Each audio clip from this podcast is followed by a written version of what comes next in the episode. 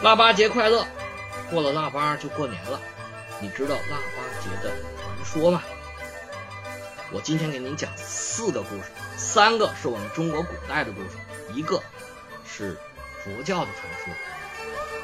首先讲第一个啊，这是说古代的时候，远古的时候，说三皇五帝嘛，五帝里头有一个帝叫颛顼，颛顼呢。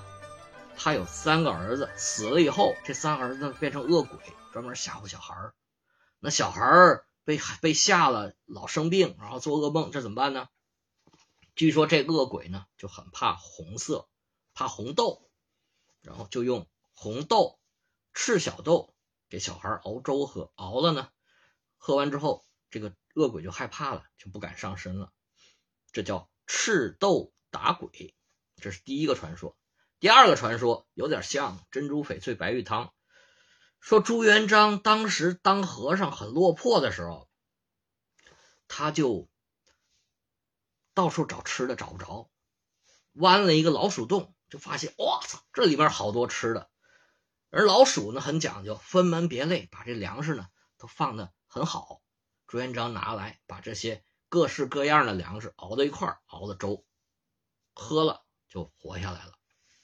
这是打这以后就开始熬腊八粥。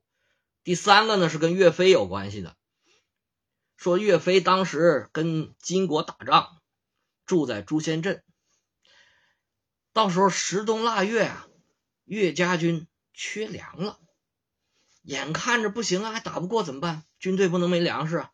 老百姓就从各处收集各种各样的什么豆啊、什么米呀、什么粮食都放在一块儿。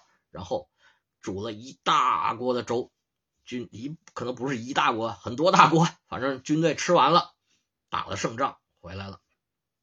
打这儿以后，就因为这天是腊八，就在腊八这一天祝贺胜利，庆祝胜利。这是第三个故事，其实还有其他的故事，什么修长城的故事，还有什么老头老太太的故事，这就不讲了。比较靠谱的一个是在佛经里面讲的，佛陀当时顿悟成佛之前，他曾经有一段时间的苦修，是在原始森林里面，在山里面。但是佛陀呢，在山里面过得很苦，他觉得苦修这个不成啊，然后就想回来换一个方法。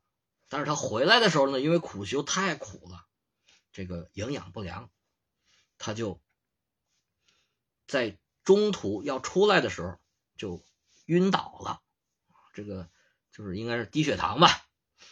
然后呢，就有一个当地的牧羊女用羊奶煮了一些食物，就是叫做乳糜吧，里边放了些粮食给佛祖吃了。哎，佛祖吃完了之后，再继续呃。修行吧，然后最后成佛，这个是佛经里面记载的故事。然后呢，为了记载佛，呃，为了纪念佛祖这段故事，打这以后就开始吃腊八粥了。就这么几个故事，听了之后，好过年。